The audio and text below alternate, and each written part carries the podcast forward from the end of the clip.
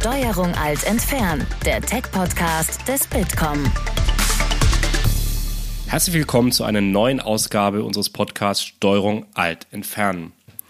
Es gibt Untersuchungen, dass Richter vor dem Mittagessen härtere Urteile fällen. Ganz einfach deshalb, weil sie dann Hunger haben. Könnte also eine KI, die niemals Hunger hat, am Ende sogar gerechtere Urteile fällen als ein Mensch? Ich bin Sebastian Klöß, Bereichsleiter für Consumer Technology und AR VR beim Bitkom und moderiere diesen Podcast zusammen mit Nina. Hallo Sebastian. Heute sprechen wir über die Chancen und Grenzen von Legal Tech und zwar mit Marc Ohrendorf. Er ist Experte und Dozent für Legal Tech an der Uni Köln und verantwortlich für die größte Recruiting-Plattform für junge Juristen. Hallo Marc. Hallo, grüß euch. Marc, ich mache zum Anfang einfach jetzt mal so ein bisschen Volkshochschule für unsere Zuhörerinnen und Zuhörer. Was ist eigentlich Legal Tech? Wovon sprechen wir da? Also das ist jetzt vielleicht ein bisschen ernüchternd, aber im allerersten Moment ist es erstmal ein Buzzword. Und da ist so unfassbar viel äh, drunter zu fassen, dass das ganz schwierig ist, so eine spezifische Definition zu geben, weil das eben ein total wichtiges Thema ist. Aber um es konkreter zu machen, es ist die Digitalisierung der Rechtsbranche und das im Prinzip in allen Bereichen. Also von der Verwaltung, wenn man irgendwie einen entsprechenden Verwaltungsakt bekommen hat, über die anwaltliche Arbeit bis hin zur richterlichen Arbeit, staatsanwaltschaftlichen Arbeit. Und am Ende des Tages muss man dann, dann immer auch aus Verbrauchersicht Zugang zum Recht mitdenken. Also die Frage, ist es vielleicht zukünftig einfacher. Ne? Früher war das relativ schwer. Man musste zum Anwalt gehen, um überhaupt zu Gericht äh, zu kommen. Jedenfalls, wenn man nicht so ungefähr wusste, wie das geht. Man, es gibt keine Anwaltspflicht am Amtsgericht, aber hat ja doch niemand gemacht. Ne? Jeder ist irgendwie zum Anwalt gelaufen. Und wenn man das heute mit einer einfachen App, mit einem schönen User-Interface vielleicht sogar machen kann im einen oder anderen Fall, dann werden da einige Menschen sicherlich zu Gericht kommen, die da vielleicht früher nicht gelandet wären. Und so auch zu ihrem Recht, selbstverständlich. Vielleicht kannst du da mal ganz konkret sagen, welche äh, Angebote kennen vielleicht die Menschen, die auf dem Markt sind schon? Welche Legal Tech Angebote? Also im Verbraucherbereich, die wird man sicherlich kennen. Das, was so intern hinter den Kulissen läuft, nicht unbedingt, aber im Verbraucherbereich gibt es ganz viel. Das bekannteste Beispiel ist sicherlich Flightride und die entsprechenden anderen Anbieter in diesem Zusammenhang. Also wenn Sie mit dem Flug zu spät waren oder der Flug ist ausgefallen, können Sie unter bestimmten Voraussetzungen, geht alles auf so eine EU-Verordnung zurück, da Kompensation ähm, erlangen. Und da gibt es eben Anbieter, die das super äh, aufbereitet haben, dass es sehr verständlich ist. Man trägt nur noch seine Fluggastdaten ein und dann hat man irgendwann abzüglich der entsprechenden Provision natürlich auch Geld auf dem Konto. Wie weit sind wir denn so mit der Digitalisierung des ja, Rechtswesens, unseres Rechtssystems, abseits dieser Startups oder Unternehmen, die es da schon gibt? Tja, wenn man wüsste, wo es mal rauskommt, wäre es einfacher zu sagen, wie weit wir sind. Ne? Also ich glaube, wir sind mittendrin, das kann man sagen. Also die Bewegung ist jedenfalls da, ist ein großes Momentum, es tut sich viel an allen Ecken und Enden. Ich persönlich ich habe so ein bisschen so eine Nerd-Vergangenheit, ne? Also ich habe früher ganz viel Computer gespielt, teilweise professionell und mir kann es gar nicht schnell genug gehen. Ähm, viele andere sagen, nein, nein, wir müssen auch bedacht vorgehen und vielleicht nicht so äh, hau drauf mäßig. Ich finde die Sachen, um es mal konkreter zu machen, die passiert sind, die hätten besser laufen können. Wir hatten beispielsweise als ein großes Thema die ähm, das besondere elektronische Anwaltspostfach BEA in den letzten Jahren wonach Anwälte mit Gerichten digital kommunizieren sollten. Und dann äh, stellt sich raus, das ist gar nicht Ende zu Ende verschlüsselt. Und dann kann man sich ja die Frage stellen, ob das eigentlich so gut ist. Und dann hat das entsprechende höchst, äh, höchste Gericht gesagt, naja, das ist im Rechtssinne aber sicher. Bedeutet, im Gesetz steht nicht, dass es Ende zu Ende verschlüsselt sein muss. Deswegen passt das schon. Wo man sich denkt, naja, gut, hm, schade, hätte auch vielleicht ja besser laufen können. Aber persönliche Ansicht natürlich. Du hast gerade schon mal so einen kleinen Sneak Peek äh, dazu gegeben, wie du zu dem Ganzen gekommen bist. Also, du hast ja gerade selber gesagt, bist du ein kleiner Nerd und Computerspielen. Bist du Jurist oder wie bist du zu diesem ganzen Thema gekommen und wie kam es dazu, dass du jetzt auch darüber dozierst? Ja, also ich, äh, genau, das war so meine Jugend sozusagen, was ich gerade geschildert habe. Und dann habe ich mir gedacht, machst du mal was Handfestes. Ähm, habe Jura studiert, bin auch Anwalt, habe dann äh, vier Jahre war ich beratend tätig und jetzt bin ich bei Wolters Klüver, einem Verlag ähm, in, in Hürth bei Köln, zuständig für die LTO Legal Tribune Online, ist ein Newsportal und auch ein Stellenportal für Juristen. Und da vereine ich das sozusagen so ein bisschen, dieses technische und ähm, die Produktverantwortung dann dort mit meinem juristischen juristischen Background. Und äh, da bin ich auch ehrlich gesagt ganz happy drum. Das finde ich ganz schön. Heutzutage muss ich noch äh, hinzufügen, weil ich gerade sagte, ich habe was Handfestes gemacht. Wer was Handfestes, sicherlich auch der, äh, der Tech-Beruf, gar keine Frage. Das war einfach damals vor 15, 16 Jahren noch so ein bisschen ungewisser, äh, auch so was die Karriere und Berufschancen angeht, wo man heute sagen würde, ja hör mal, also hm, ja, kannst Jurist werden, kannst aber auch die folgenden zehn anderen Tech-Berufe einfach einschlagen und hast sicherlich auch äh, sehr viele Möglichkeiten in deinem Leben. Fing das in der Uni schon an, dass du dann auch in Richtung Digitalisierung und ähm, Recht gegangen bist? Ja, also ich habe bei einem äh, Unternehmen gearbeitet, beziehungsweise einer Kanzlei. Die waren sogenannte Spin-off, also so Menschen, die aus einer größeren Kanzlei rausgehen und ihr eigenes Ding machen. Und da war ich so ein bisschen Mädchen für alles am Anfang. Äh, hab die Homepage gebaut, hab die Workflows im Hintergrund gebaut. Ähm, wir haben so viel Workshop-Geschäft gemacht zum Thema Verhandlungsführung. Haben wir andere Menschen ausgebildet in Konzernen und in anderen Kanzleien. Und so kam das, dass das immer ein großer Teil dessen war, was ich machte, weil es auch einfach jemanden brauchte, der es konnte. Hab mir dann natürlich auch viel selber noch angeeignet äh, über die Jahre. Und so bin ich da im Prinzip reingewachsen, wenn man so will. Und du hast jetzt ja auch einen eigenen Podcast, das wollen wir ja auch nicht unterschlagen. Ja, genau. Äh, vor vier Jahren mal gegründet, viereinhalb Jahren heißt irgendwas mit Recht, wo ich mich mit anderen Juristinnen unterhalte über das, was die eigentlich so machen. Und es geht mir so ein bisschen darum, die Vielfalt der juristischen Berufe herauszukehren und mal zu zeigen, dass wir abseits dieser klassischen drei Berufe, ne, Anwaltschaft, Staatsdienst, ähm, beziehungsweise den dann wieder unterteilt in Richterschaft und Staatsanwaltschaft und Verwaltung, ähm, noch viel, viel mehr haben. Also Unternehmensjuristen, ähm, Juristen beim Bitkom, was weiß ich. Ja, es sind ja überall Juristen unterwegs. Und da unterhalte ich mich mit denen und das, äh, ja, kommt sehr gut an und macht auch sehr viel Spaß. Du hast uns gerade schön gezeigt, ja, wo du herkommst, welche Einflüsse eigentlich alles so bei dir eine Rolle gespielt haben. Wenn du jetzt generell mal auf die Juristen schaust, wie viel Lust haben die auf digital aktuell? Also ich glaube, die Lust ist groß, einfach auch, weil der Business Case groß ist. Ne? Das muss man einmal sozusagen dazu sagen. Ähm, da tut sich eine ganze, eine, eine ganze Menge. Ähm, ich glaube auch, dass es viel repetitive juristische Arbeit gibt, die durch digital wegfallen kann. Also stellt euch so einen Unternehmenskauf vor, so eine klassische M&A-Transaktion, hat der ein oder andere vielleicht ja schon mal gehört da müssen einfach unglaublich viele Akten gesichtet werden. Also wir reden über Zehntausende Seiten, wenn nicht Hunderttausende Seiten. Dann gab es früher diese Datenräume, das waren physische Räume mit Aktenordnern bis unter die Wand, wo Juristinnen den ganzen Tag drin saßen und gelesen haben. Das ist natürlich toll, wenn da zumindest so als Insellösung in speziellen Rechtsgebieten ähm, ein Tool, irgendeine KI oder was auch immer es dann technisch genau ist, da diese Arbeit abnehmen kann. Also es wird, glaube ich, viel von solchen Jobs vereinfachen. Es macht Juristerei in Masseverfahren auch schneller. Also beispielsweise, ne, VW hat jeder mitbekommen, wenn da jetzt 10.000 Verbraucher VW verklagen, dann muss nicht 10.000 Mal eine Klage geschrieben werden. Da gibt es dann Kanzleien, die sich darauf spezialisieren, dass das entsprechend automatisch geschrieben wird, natürlich mit den entsprechenden Anpassungen auf den einzelnen Fall. Und das macht dann auch mehr Spaß, muss man ganz klar sagen, an diesem Tool zu arbeiten, auch als Jurist zusammen mit Programmierern. Interdisziplinäres Arbeiten wird immer wichtiger, natürlich auch für uns, ähm, als in der Vergangenheit, wo man dann alleine da saß und seinen Schriftsatz runtergeschrieben hat, sozusagen. Kann man auch erkennen, also vielleicht welche Juristen eher Lust auf digital haben oder die eher eine Verbesserung, Vereinfachung für sich sehen oder gibt es auch eher Berufsgruppen, sei es jetzt Rechtsanwälte, seien Staatsanwälte, seien es Richter, die eher so Bedenken haben oder ein bisschen bremsen? Also ich glaube, Vorreiter gibt es in allen Bereichen. Das ist gar keine Frage. Das ist eine individuelle, persönliche Angelegenheit, ob man da für Themen brennt. Aber die Umgebung, in der die sich befinden, das ist, glaube ich, förderlich oder vielleicht auch nicht ganz so förderlich. Also stellt euch beispielsweise vor, ihr seid in einer großen Kanzlei, da hat man ein bisschen andere Ressourcen. Da kann man sagen, hey Leute, wenn wir das jetzt so machen, wird es effizienter, wir können mehr Fälle bearbeiten. Lasst uns doch mal drei, vier Programmierer einstellen für eine gewisse Zeit. Dann wird die Kanzlei das machen, weil die schon einen Business Case sieht.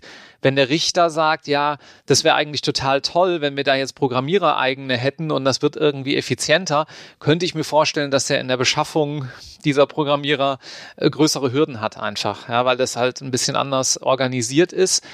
Aber auch da kenne ich Kollegen, äh, unter anderem auch aus dem Podcast, die sagen, ja, natürlich müssen wir mit den Mitteln, die wir jetzt hier haben, was anstoßen und das Ganze ein bisschen effizienter machen und uns überlegen, was so geht. Und ich glaube, das ist übrigens auch tatsächlich das Thema gerade. Es geht viel um Automatisierung und um Effizienz. Es geht nicht so sehr darum, dass jetzt der Robo-Lawyer oder der Robo-Judge kommen, die hier komplett alles übernehmen und der Mensch wird wegrationalisiert. Diese Angst hatte man jedenfalls in der Debatte, wenn man die so verfolgt, vor einigen Jahren, vielleicht so vor acht, neun Jahren mal eher, auch getrieben durch zwei, drei bekannte Bücher, die so ein bisschen futuristisch waren von ähm, Professoren aus den USA. Und jetzt mittlerweile, wo man ein bisschen weiter in der Entwicklung ist, ähm, naja, würden manche sagen, ist Ernüchterung eingetreten. Ich würde sagen, es ist einfach die Realität äh, da, äh, dass es jetzt nicht so ist, dass wir da alle wegfallen, sondern im Gegenteil, wir können uns, glaube ich, auf Aufgaben spezialisieren, wo man auch wirklich den Mensch braucht. Wir haben es ja in ganz vielen Berufen oder auch Anwendungsfällen gesehen, dass die letzten zwei Jahre Corona für so einen Schub gesorgt haben. War das im Rechtswesen auch so oder ist es da nach wie vor so, ja, man muss einfach seinen Anwalt vor Ort sehen und hat gar nicht so viele Möglichkeiten, da vielleicht das Digitale abzubilden oder man muss eben doch noch ähm, ja, vor Ort vors Gericht Gab es da auch Tendenzen jetzt ja, hin zur Digitalisierung? Ja, ganz, ganz bestimmt. In vielerlei Hinsicht. Es gab neulich einen Kollegen, der hat die erste Teilnahme an einem Gerichtsverfahren. Das ist ja jetzt seit längerem auch möglich, dass man remote an, einem, an einer Gerichtsverhandlung teilnehmen kann als Anwalt. Hat es aus dem Zug gemacht. Da war der Zug verspätet und dann hat er gesagt, hey, das ist eh öffentlich, äh, so, eine, so eine Gerichtsverhandlung, dann kann ich das auch aus dem Zug machen. Saß er da mit Corona-Maske, hat noch einen schönen LinkedIn-Post dazu äh, rausgehauen. Und ähm, ja, warum nicht? Also klar. Und da ähm, ist, glaube ich, vor allem in den Köpfen hat sich viel getan. Also wir hatten ja schon immer Videotelefonie jetzt in den letzten Jahren als, als Technologie, aber da ist man einfach flexibler geworden und sagt, ja gut, wenn das jetzt die Umstände sind, dann machen wir das so. Ja. Und das sehen wir auch auf dem äh, auf dem, auf dem Recruiting-Markt ganz stark. Also das ist ja jetzt auch nichts Neues, das ist ja auch nicht juristenspezifisch, aber klar, Remote Work, Home Office, das sind die Themen, die da auch in Bewerbungsgesprächen eine Rolle spielen, weil eben alle gesehen haben, dass es sehr, sehr gut funktioniert über die letzten Jahre. Auf der anderen Seite sagen die Arbeitgeber uns, naja, liebe Leute, also gerade so die Einarbeitungsphase, ein Jahr, zwei Jahre mal so richtig reinkommen in den Job, ist schon im Büro noch gut. Und da entsteht, glaube ich, gerade so ein bisschen durch die Digitalisierung ein, ein kleiner, ja, ich will nicht sagen Generationenkonflikt, aber Reibungspotenzial auf jeden Fall, das irgendwie aufgelöst werden muss. Ähm, da werden die Kanzleien und auch sonstige Arbeitgeber äh, sicherlich äh, Wege finden, Interessant ist, glaube ich, was noch gerade so ein bisschen unterschätzt wird oder nicht gesehen wird vom Nachwuchs, ist, dass Richter ja ohnehin schon sehr frei sind in ihrer Berufsausübung. Und ich kenne viele Richter, die eh ein, zwei Tage von zu Hause arbeiten oder nachmittags dann relativ früh nach Hause gehen und da noch ein paar Stunden machen. Das ist, glaube ich, ein Punkt, der in der Debatte noch nicht so besonders wiedergespiegelt wurde bislang. Findet man so einen Generationenkonflikt, wie ihn du beschrieben hast, auch ja bei, beim Zugang überhaupt zu digitalen oder wie viel digitale Kompetenz benötige ich jetzt als jemand, der im juristischen Bereich unterwegs ist eigentlich? Also andersrum gesagt, ich glaube, die Geschichte oder die, dieses Bild von äh, den Digital Natives, das ist nicht ganz so zutreffend. Also nur weil ich jünger bin, kann ich es, glaube ich, nicht unbedingt besser. Es gibt aber natürlich in der jüngeren Generation mehr Leute, weil die einfach mehr Kontakt damit hatten, die da schon weiter sind. Ähm, insofern kommt es immer darauf an, was man sich individuell angeeignet hat, dass man Lust hat, dass man Prozessverständnis hat. Ähm, es gibt ja auch mittlerweile sehr, sehr viele Online-Ressourcen, wo man sich einfach so ein bisschen äh, Coding und die Denkweise dahinter mal anschauen kann, äh, dass man auch sagt, gut, ich muss vielleicht auch nicht selber programmieren. Ich glaube, da sind wir uns mittlerweile als Juristen einig, dass das andere Leute auch besser können und man die das deswegen machen lassen sollte.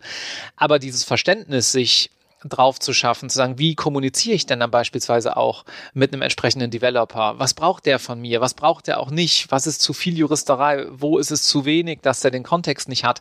Das ist ganz, ganz wichtig. Also am Ende kommt es auf gute Kommunikationsfähigkeiten mal wieder an. Und das ist, glaube ich, auch was, wo wir uns ganz gut wiedersehen können als Juristen, weil wir ja ohnehin sehr viel kommunizieren in unserem Beruf. Ne? Also dieses Plädoyer vor Gericht, das ist mit der Kern der juristischen Tätigkeit seit eh und je gewesen. Und wenn wir das jetzt ein bisschen abwandeln und sagen, naja, diese Kommunikationsfähigkeiten brauchen wir jetzt woanders, ich glaube, dann sind wir da auch auf einem ganz guten Weg und dieser Aspekt, dass Teamwork reinkommt, finde ich persönlich auch ganz schön. Also wir waren in den letzten Jahren vom Berufsbild her vielleicht auch nicht so interdisziplinär unterwegs, wie das andere Jobs waren.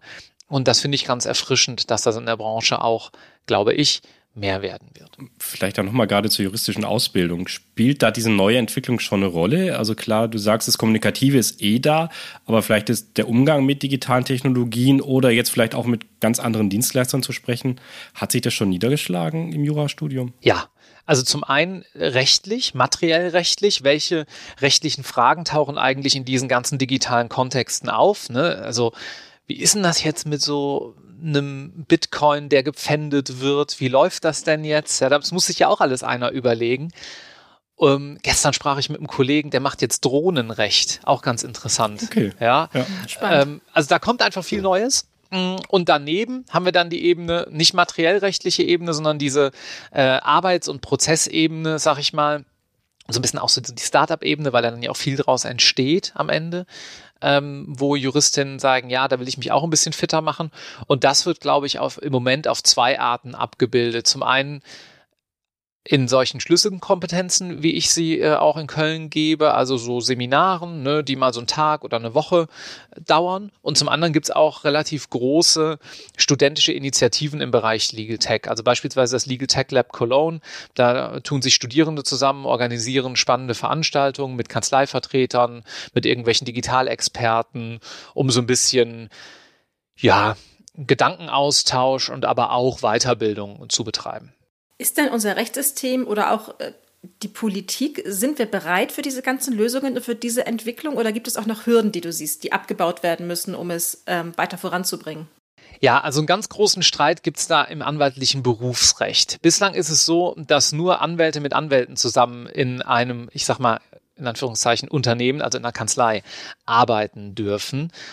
Jetzt ist, es aber ja so, dass gerade wenn man so Masseverfahren macht, man argumentieren kann und da gibt's eben Stimmen, die sagen, hm, vielleicht muss ja auch nicht jeder dann da ein Anwalt sein. Also wenn jetzt jemand bei einer Kanzlei anruft und sagt, guten Tag, ich habe gerade Ihr Online-Formular ausgefüllt und ich wollte mal nachfragen, ob das alles angekommen ist mit meinem Diesel VW. Ähm, das muss ja wahrscheinlich kein Anwalt beantworten. Und deswegen, so ist es jetzt auch gerade schon, gibt es da Callcenter-Mitarbeiter, die haben erstmal mit einer juristischen Ausbildung nicht allzu viel gemein. Die sind irgendwie Callcenter-Mitarbeiter und haben einen anderen Background. Das ist so ein äh, Streitpunkt. Und dann gibt's eine, einen riesen eine Riesenfrage und auch schon die ersten Urteile und auch viele Lobbybemühungen in dem Bereich zu sagen, hm, vielleicht müssen wir diese Rechtsform des Unternehmens mal ein kleines bisschen aufweichen. Beispielsweise gibt es jetzt ein Urteil, wo gesagt wurde, dass der Zusammenschluss mit anderen freien Berufen möglich ist. Also stellt euch vor, Anwälte tun sich zusammen mit Ärzten oder Architekten, weil sie sagen, naja, wir machen halt genau dieses Rechtsgebiet. Wir machen nur Baurecht.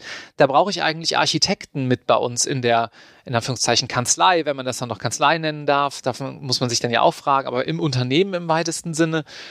Und das macht vielleicht einfach Sinn. Und andere sagen, nein, nein, um Gottes Willen, das müssen zwei getrennte Entities bleiben. Wir haben ein Mandatsgeheimnis. Der Anwalt hat er auch mehr einen Blick drauf, dass er da vielleicht anderen berufsrechtlichen Auflagen unterliegt. Ja, und das ist so eine große Debat äh, Debatte, die da gerade eben stattfindet. Und ein weiterer Punkt sind Erfolgshonorare. Du darfst in Deutschland aktuell nicht sagen, gib mir doch einfach als Anwalt, gib mir doch einfach so und so viel Prozent da und davon, wenn es gut läuft. Und da findet auch viel Diskussion statt. Wird auch jetzt gerade, ist auch in der Umsetzung ähm, dass man da sagt, na ja, gut, vielleicht hier und da ja doch, um dann auch wieder andere Incentives äh, und damit auch andere Businessmodelle zu ermöglichen am Ende des Tages, als dieses klassische Abrechnen entweder nach Stunden oder eben nach Streitwert, wie es bislang der Fall war.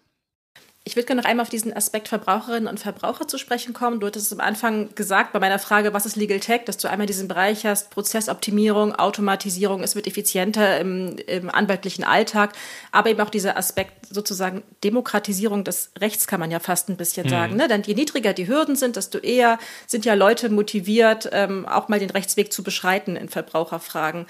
Ist das eine Entwicklung, äh, wo du sagen würdest, das wird sich auf jeden Fall noch deutlich ausweiten in den nächsten Jahren und es wird mehr und mehr Startups, Angebote geben, um Verbraucherinnen und Verbrauchern Zugang zu geben zum, zum Recht und zum Rechtsweg? Ja, glaube ich schon. Das wird so ein Fall werden, wo immer Insellösungen gebaut werden, je nachdem, wo gerade irgendwas Spannendes entschieden wurde. Es gab jetzt zum Beispiel ein Fall in der privaten Krankenversicherung. Da wurden Beiträge falsch berechnet und dann springt sofort irgendein Unternehmen oder auch mehrere darauf, hat das sozusagen schon als Blaupause in der Schublade und sagt, alles klar, jetzt machen wir ich weiß nicht, ähm, private Krankenversicherung 24.de oder sowas, ja. Ähm, groß Marketingbudget dahinter, möglichst viele Verbraucher in kurzer Zeit dann da auch darauf aufmerksam äh, machen wollen, natürlich, dass da möglichst viele ihren eigenen Anspruch dann auch einreichen. Und umgekehrt für die Verbraucher bedeutet das, wenn man irgendwo in einer überregionalen Tageszeitung liest, dass da sowas entschieden wurde, wird man sich, glaube ich, fast sicher sein können in Zukunft, dass man ein, zwei, drei Wochen später dann auch eine ganz einfache Möglichkeit geboten bekommt, bekommt, diesen Anspruch durchzusetzen. Dass man eben nicht mehr individuell loslaufen muss, sondern es wird relativ offensichtlich sein, guck mal, da gibt's jetzt den Anbieter wieder für diesen Fall, da gebe ich das hin, vielleicht sogar risikolos, weil es eben auf Erfolgshonorarbasis funktioniert, dass ich auch gar nicht in Vorkasse treten muss. Das wird sicherlich kommen. Und umgekehrt muss man sich ja auch immer überlegen, wenn die ganzen Verbraucher losziehen gegen ein oder mehrere Unternehmen einer bestimmten Branche, dann braucht es da ja auch Kanzleien, die auf der verteidigenden, auf der beklagten Seite agieren. Und das gibt's natürlich auch. Also große Kanzleien sind mittlerweile auch schon so aufgestellt, dass sie sagen, wir haben eigene Einheiten für Masseverfahren. Wir können dann auch überhaupt mit diesen 10.000 Klagen, oder sagen wir nur mal 1.000 Klagen in kurzer Zeit umgehen. Wo es vielleicht noch ein bisschen mehr Innovation braucht, was aber auch im Blick ist und sicherlich auch äh, bearbeitet wird, ist dann bei den Gerichten, weil diese tausend Klagen, ne, wenn dann auf Klägerseite und Beklagtenseite sehr schnell geschrieben wird, auch automatisiert geschrieben wird, die landen natürlich beim Gericht. Und da gibt's im Moment so eine kleine Posse, dass die digital, teilweise nicht bei allen Gerichten natürlich, aber bei manchen Gerichten müssen digital übersandte Sachen noch ausgedruckt werden. Und weil wir gerade Papiermangel haben, gehen die Gerichtsverfahren nicht voran. Ähm, ja, also das wird sich alles klären. Da werden Mittel und Wege gefunden werden. Aber ja, klar, am Ende müssen sich alle Player aufeinander einstellen, dass das möglichst gut funktionieren kann. Ja, ja, und wenn halt die Kläger und die Beklagten digital sind, aber die Verwaltung halt noch äh, gänzlich analog ist, dann ist da halt der Punkt im System, wo es hakt. Genau, genau. Ja. So ist es, ja. Also wäre, um das Rechtssystem zu digitalisieren und demokratischer zu machen, die Digitalisierung der Verwaltung eigentlich der wichtigste erste Schritt, der gemacht werden muss. Ja, das ist ein Henne-Ei-Problem. Aber auf jeden Fall was, was man gerade sieht. Also Verwaltung und Gerichte müssten da sicherlich viel bieten können. Ja, ich weiß nicht, ich habe das bestimmt ja hier im Podcast auch schon rauf und runter besprochen, dass es da gerade ja irgendwo Richtung Nordeuropa Vorreiter gibt, wo man irgendwie alles in der Verwaltung digital machen kann. Das will ich jetzt nicht zu sehr wieder bemühen. Aber ja, auch das würde vieles einfacher machen und eben klar, wenn die Verwaltung das macht, dann kann man die Gerichte, um, um Staatsseite sozusagen komplett zu denken, ja auch direkt äh, mitdenken und mitmodernisieren sozusagen. Gäbe es aus deiner Sicht vielleicht ganz einfache erste Schritte, wie den Gerichten geholfen werden könnte? Also jenseits davon, dass vielleicht nicht mehr alles ausgedruckt werden muss. Oh, das ist schwierig, finde ich.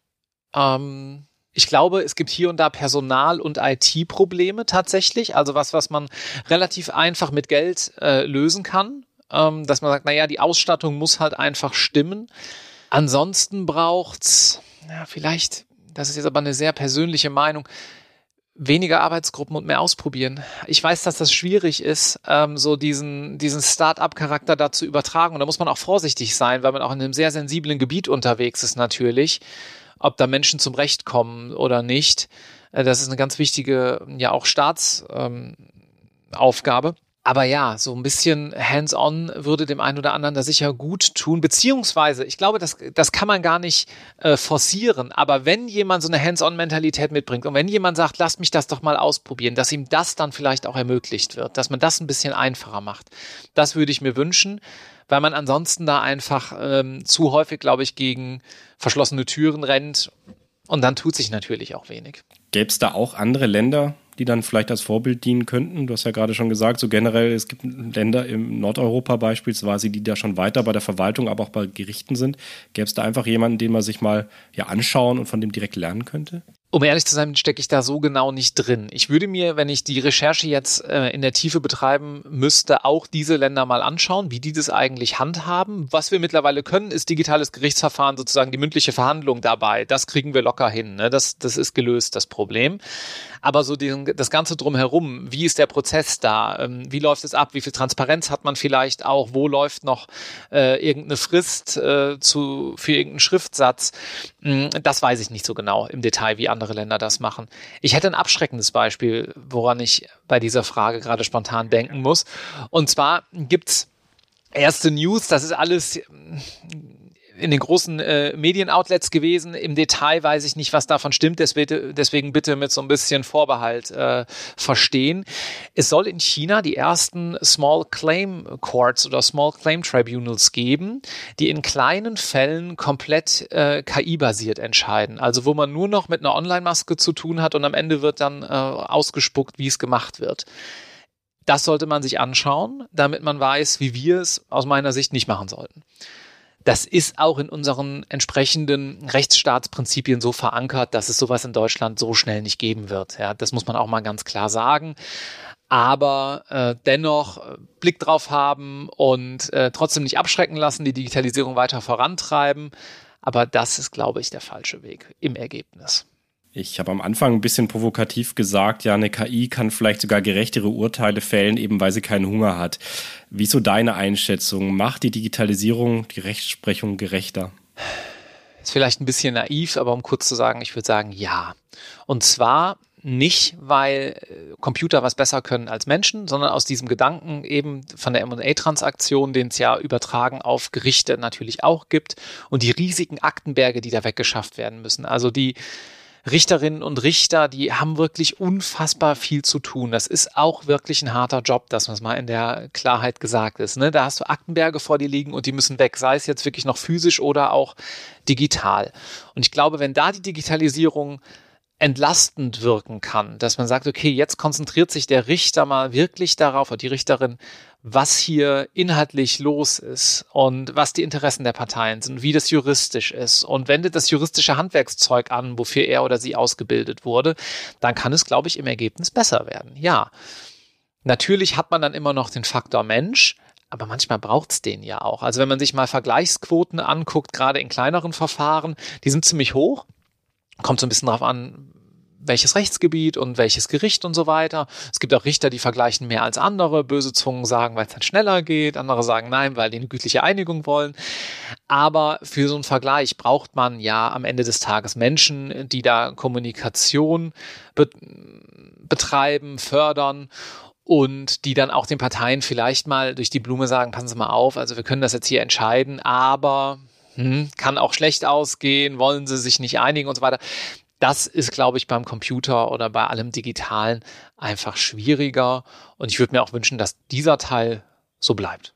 Das ist doch eigentlich ein wunderbares Schlusswort schon, Marc. Ähm, da würde ich sagen, kommen wir zum Ende mit diesem Teil. Wir haben, ich weiß nicht, ob du es weißt und ob ich dich davor gewarnt habe, wir haben am Ende jedes Podcasts immer noch drei Fragen, die wir unseren Gästen stellen. Das sind immer die gleichen Fragen, sie sind nicht schlimm, keine Angst. Ähm, und die will ich natürlich jetzt auch dir stellen. Die erste ist, welchen Social Media Account aus deinem Bereich, in dem du unterwegs bist, kannst du denn unseren Hörerinnen und Hörern empfehlen? Äh, spontan Linus Neumann vom CCC, einfach nur, weil ich glaube, dass äh, der einen ganz hervorragenden Job macht im Podcast Logbuch Netzpolitik und ich viel äh, und ich sehe, dass er sehr, sehr viel ähm, ja auch rechtlich relevante Themen ähm, bearbeitet. Der hat sich auch sehr beispielsweise gegen Wahlcomputer eingesetzt, wo viele Juristen gesagt haben, wieso Wahlen digital passt doch. Hat da sehr gute technische Gründe, warum das eben nicht so eine gute Idee ist. Den würde ich, glaube ich, nehmen. Und ansonsten, ähm, Professor Kilian, der ist ein bisschen näher aus meinem äh, Bereich sozusagen. Er ist ein Professor aus Köln, der twittert ziemlich viel zur anwaltlichen ähm, Berufsausübung und wie das auch in anderen Ländern läuft und was da in UK so die Anwälte machen. Der hat immer gute Quellen. Sehr gut. Zeigen wir auf jeden Fall in unseren Show Notes. Welches Buch liegt denn aktuell auf deinem Nachttisch? Ähm, auf meinem Schreibtisch liegt gerade ein Werk von Daniel Shapiro, ähm, die neue Erfolgsmethode aus Harvard. Das ist ein Verhandlungsbuch, geht so ein bisschen zurück auf äh, meine Verhandlungshistorie, die ich habe. Und das habe ich noch nicht so ganz losgelassen, das Thema. Für Juristen oder auch für jeder Mann und jeder Frau? Jeder Mann und jeder Frau. Äh, ganz explizit nicht für Juristen, nur ähm, überhaupt so Harvard-Methode, das ist so das eine Buzzword. Ähm, da gibt's noch sehr, sehr vieles andere. Wenn man sich mal mit dem Thema Verhandlungsmanagement beschäftigen möchte, dann googelt das mal und da gibt's unendlich viel mittlerweile äh, zu auch. Sehr, sehr gut. Und dann kommt auch schon die wirklich allerletzte Frage. Was tust du denn, wenn du mal nichts mit Digitalisierung und Juristerei machst, um dich zu entspannen? Dann fahre ich Rennrad. Und zwar leidenschaftlich gerne. Ähm, ich habe gestern noch eine sehr, sehr schöne Tour durchs Bergische Land gemacht früh morgens raus bei 5 Grad und dann in den, in den Tag rein mit 20 Grad mittags. Das war ganz fantastisch. Vielen Dank für dieses nette und spannende Gespräch. Wir haben heute, glaube ich, viel gelernt. Ähm, spannend fand ich den Aspekt, dass Digitalisierung im Rechtssystem auch für eine Demokratisierung des Rechtssystems sorgt. Wir haben gelernt, dass die Digitalisierung Juristen unterstützen kann, vor allem im Bereich Automatisierung, Prozessoptimierung, Effizienz und dass der Robo-Judge nicht kommt, also dass nicht eine KI jetzt Gerichtsurteile fällen wird künftig, sondern dass der Mensch immer noch im Mittelpunkt steht. Vielen Dank, Marc. Danke, Sebastian. Und alle Infos gibt es wie immer auch auf www.bitcom.org slash podcasts und in den Show Notes. Tschüss. Tschüss. Ciao, bis zum nächsten Mal. Das war Steuerung alt entfernen, der Tech-Podcast des Bitkom. Weitere Folgen findet ihr auf www.bitkom.org/podcast.